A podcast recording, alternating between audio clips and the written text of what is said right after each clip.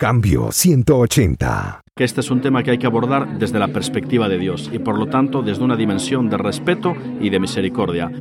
¿Por qué los cristianos no podemos ser homofóbicos? El miedo, el odio, el desprecio o la violencia no son parte del Evangelio. Uno de los temas más controversiales de la Iglesia hoy está relacionado con los derechos, la libertad, la dignidad y el respeto al ser humano. Hay opiniones diferentes. Y un español acaba de escribir un libro titulado Homosexualidad Pastoral de la Atracción al mismo sexo. Dialogamos con Juan Varela, autor de este libro, que contesta estas y otras preguntas sobre este interesantísimo tema. Cambio 180. El cristiano no puede ser homófobo porque la homofobia es contraria al espíritu del Evangelio. El cristiano debe respetar y amar incondicionalmente a toda persona porque toda persona es imagen de Dios independientemente de su raza, credo, religión o identificación de género. Por tanto, no somos homófobos, amamos a las personas. Vaya eso por delante.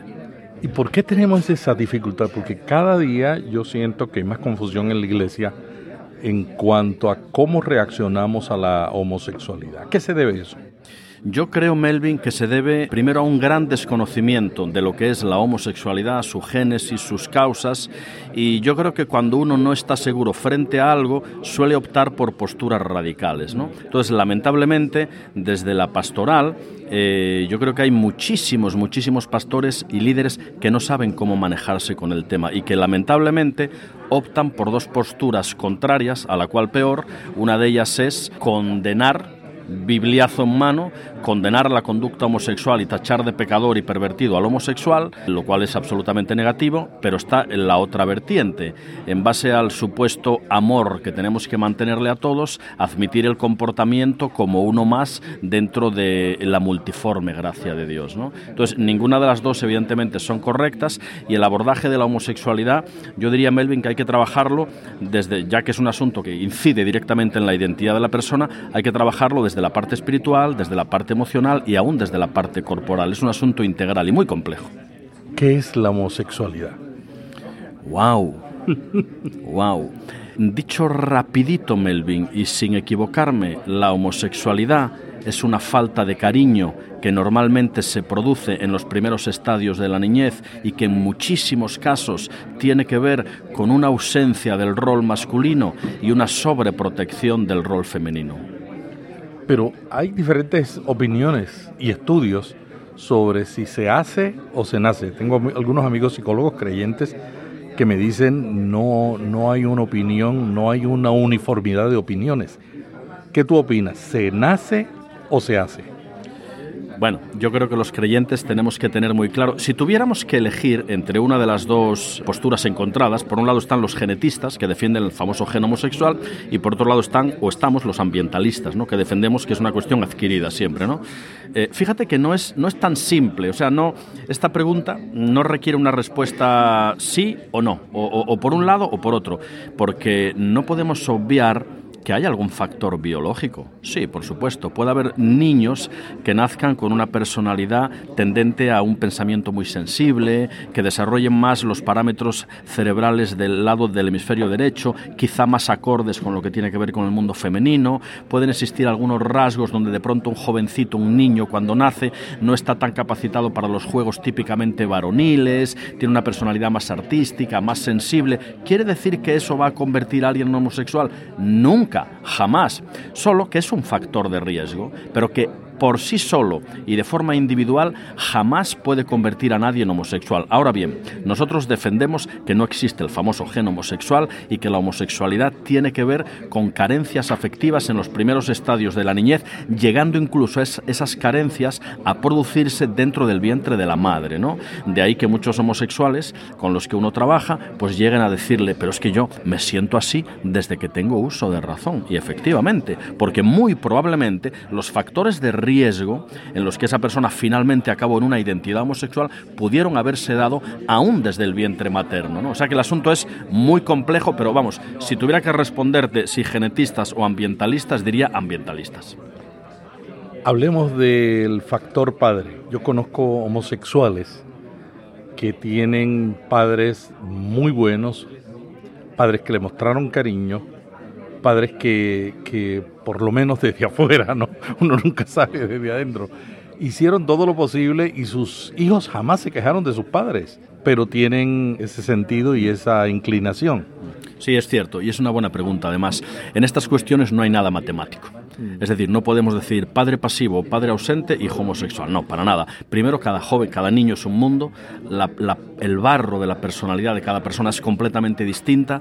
Un padre puede tener tres hijos, los educa a los tres de la misma forma, les da calor afectivo, es un padre presente, les modela sana masculinidad y de pronto uno de ellos acaba en una identidad homosexual. Cada persona es un mundo. Los, la multiplicidad de factores que se dan para que una persona acabe finalmente en una identidad homosexual son variadísimos. Es cierto que la, ausencia de un padre presente, afectivo y cariñoso, evidentemente no es signo de que va a acabar en una homosexualidad. ¿Sabes por qué, Melvin? Porque si no, probablemente el 70% de los hombres seríamos homosexuales. Porque un altísimo porcentaje, sobre todo en generaciones pasadas, de hombres fueron educados bajo el concepto de que mostrar sentimientos era un signo de debilidad. El hombre tenía que ser el machote, el hombre tenía que ser el que, el que aguantara todo, el que soportara.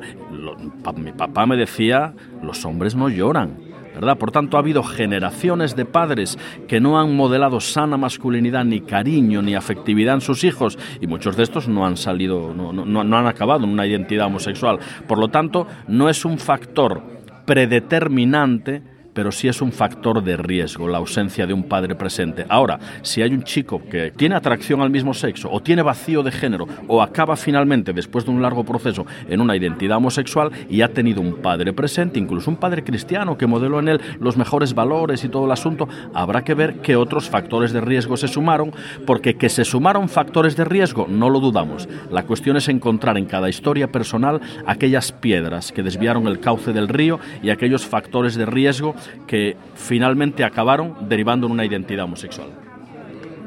¿Qué sobre el sexo femenino? Fíjate, Melvin, que yo sobre em, la homosexualidad femenina no me formé tanto, por una razón fundamental, además, ¿no? Porque hay un dato estadístico que es aplastante que nos dice que por cada 30 lesbianas hay 100 homosexuales. ¿no? Lo que quiere decir que la confusión de identidad y de género se da en muchísima mayor medida en el varón. ¿Por qué? El feminismo radical, a partir de los años 60, la crisis de la masculinidad, también a partir de los años 60, provocó y está provocando hoy todavía un empoderamiento del papel de la mujer al límites insospechados. Si antes teníamos un machismo que era negativo, hoy empezamos a tener un embrismo. El hombre no sirve, no vale, la mujer es autosuficiente, la maternidad es algo que hay que erradicar de toda mujer porque la limitan sus funciones, la familia ya no sirve porque también limita el modelo heteropatriarcal de varón machacante y todo el asunto. Entonces hoy hay un gran empoderamiento de la mujer y un total empobrecimiento de la figura del varón, ¿no? Y eso provoca que esa crisis de identidad, por lo tanto, se derive en muchísimas personas que acaban de vacío de género en abierta identidad homosexual, hombres muchísimos. ¿Y qué de los trans? no tengo tanta información sobre los trans y sobre los, la multiplicidad de modelos de género que acompañan a toda esta confusión, ¿no?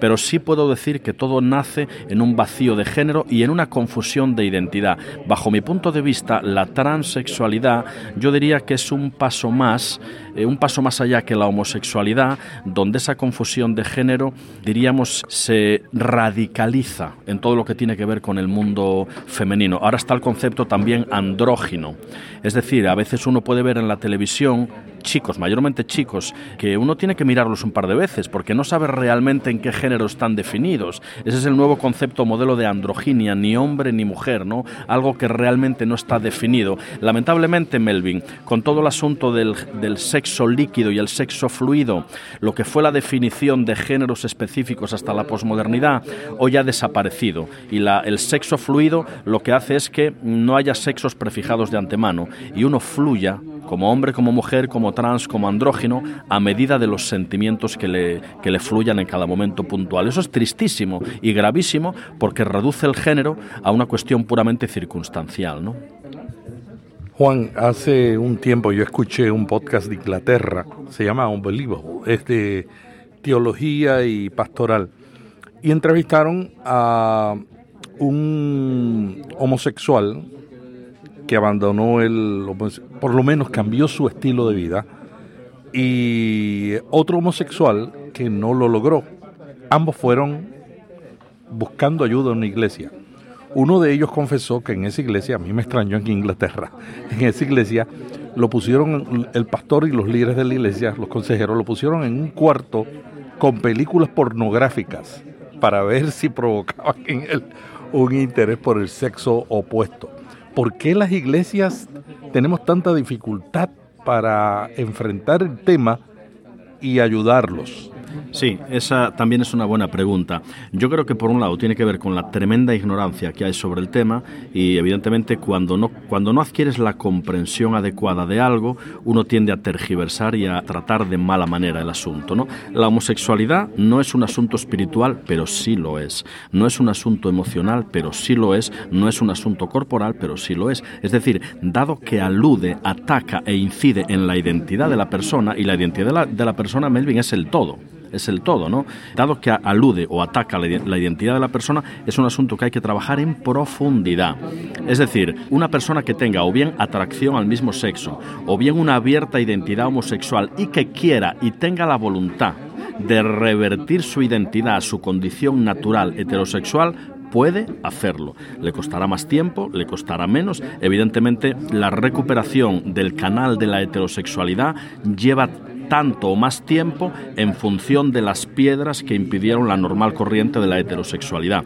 Es decir, cuando trabajamos con chicos homosexuales hay que acudir a su historia y él mismo tiene que ir identificando esos factores de riesgo que en su historia desviaron la corriente de la heterosexualidad. Lo bueno, Melvin, es que cuando el joven o el adulto que quiere revertir a su condición natural de heterosexualidad entiende su historia, identifica las piedras que, o los factores de riesgo que causaron el desvío de la corriente natural se trabajan esos factores, se sanan esos factores, al ir quitando esas piedras de la corriente del río, poco a poco la heterosexualidad natural, la corriente vuelve a fluir por el cauce adecuado. Pero claro, esto lleva tiempo. Y no lleva ni dos meses, ni tres, ni seis, ni a veces un año, ni a veces dos. A veces son asuntos que implican años, en otros casos menos tiempo. Pero en cualquier caso es un asunto que hay que trabajar en profundidad y desde las tres partes de la persona, la almática, la corporal y la espiritual. Algunos homosexuales dicen que se sienten mal en las iglesias porque los tratan como si fueran los peores pecadores. El peor pecado es realmente la homosexualidad.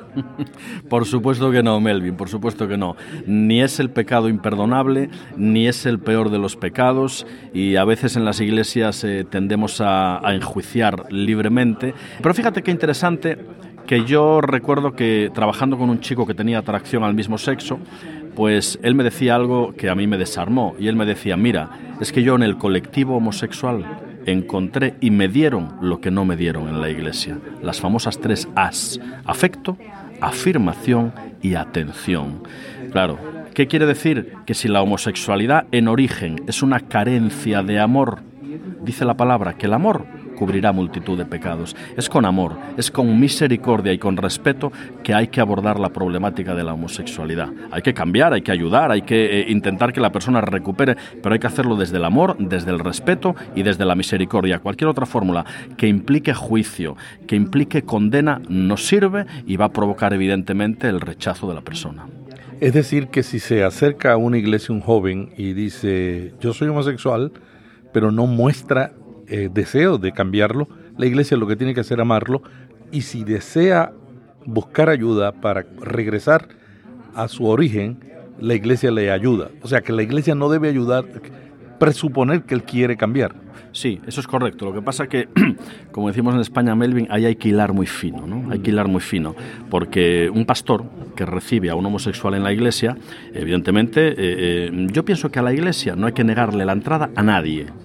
Otra cosa es que venga, eh, no sé, gritando o, diciendo tonterías o lo que sea, pero cualquier persona, independientemente de su condición, no debemos de negarle la entrada a la iglesia. Digo que hay que hilar muy fino porque si llega, por ejemplo, una pareja de homosexuales, ¿verdad?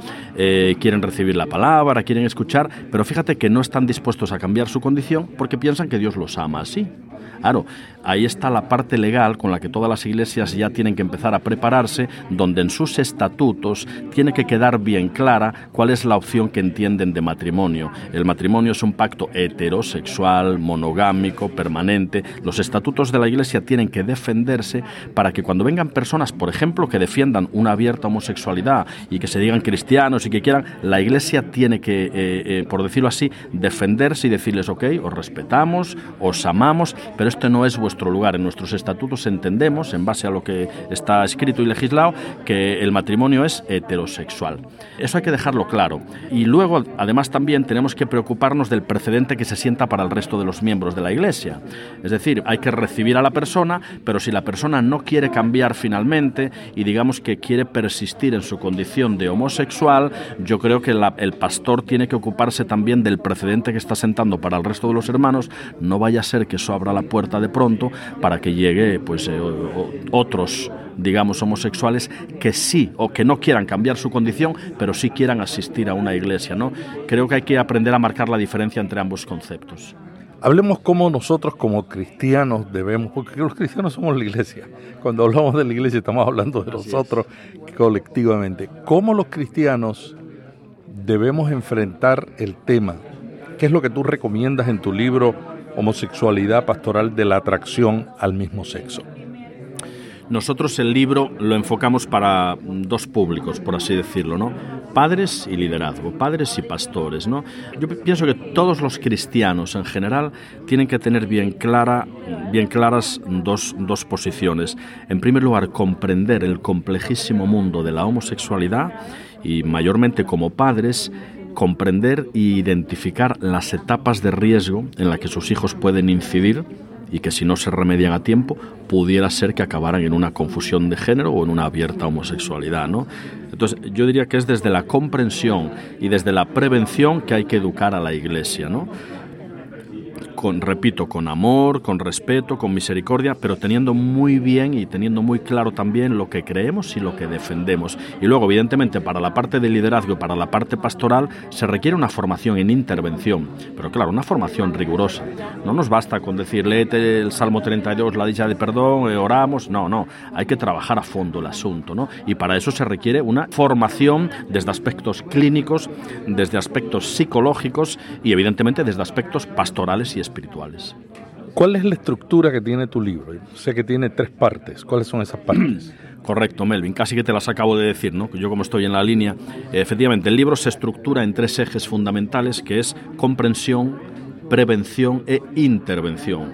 La parte de comprensión, como digo, pretende explicar qué es qué fue la posmodernidad que ya está superada, qué es la modernidad líquida, qué es la ideología de género como brazo ejecutor de la modernidad líquida, y es en ese caldo de cultivo y en ese ambiente donde se genera todo el fenómeno de la homosexualidad, de la eh, confusión de género, de la atracción al mismo sexo y cualquier otro tipo de desviación sexual. Por tanto, esa primera parte de comprensión es absolutamente necesaria para entender dónde nace y se gesta toda esta confusión de género. Luego, la segunda parte de prevención, efectivamente, es donde explicamos con detalle todas las etapas desde la más tierna infancia hasta la edad adulta, 18, 20 años en adelante, eh, identificando bien cada etapa por edad y por características y esas son las etapas que todo padre y líder debe de conocer para saber eh, eh, o para evitar que su hijo o sus jóvenes caigan en estas cuestiones. Y finalmente la parte de intervención, una parte un poquitito más dedicada a personas especializadas en consejería y, y pastoral,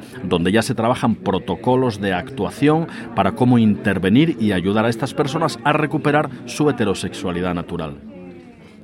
El tema de la homosexualidad está presente en todas las iglesias. Yo conozco muchos líderes de iglesias, amigos, que están enfrentando el tema con sus hijos.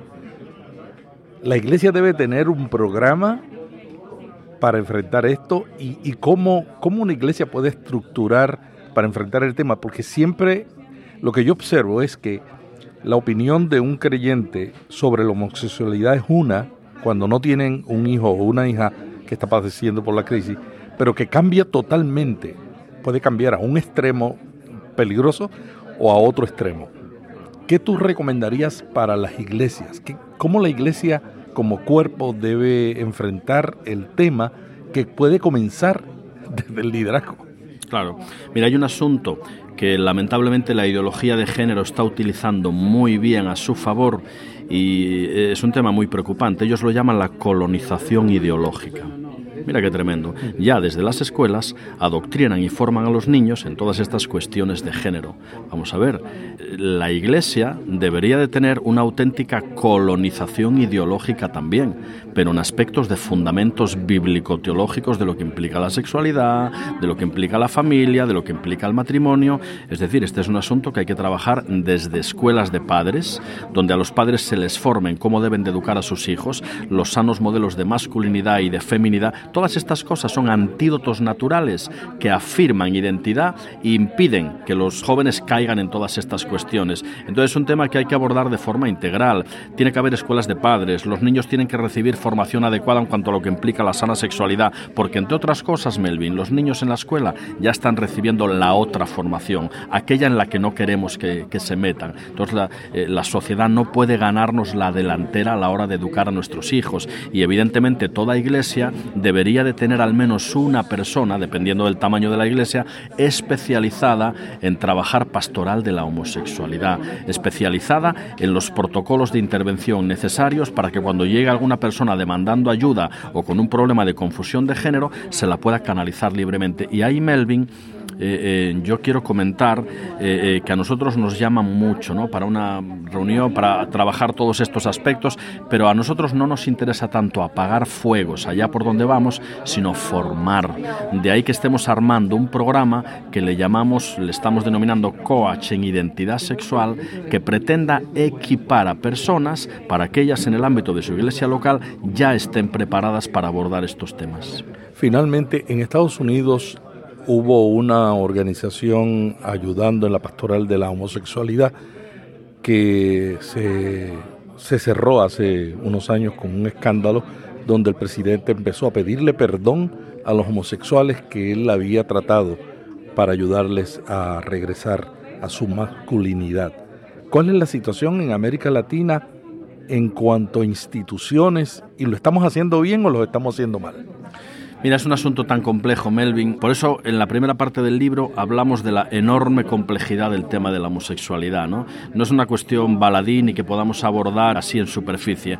Incide en una parte tan íntima de la personalidad de cada uno que a veces es complicado entender cómo pueden ocurrir estas cosas. ¿no?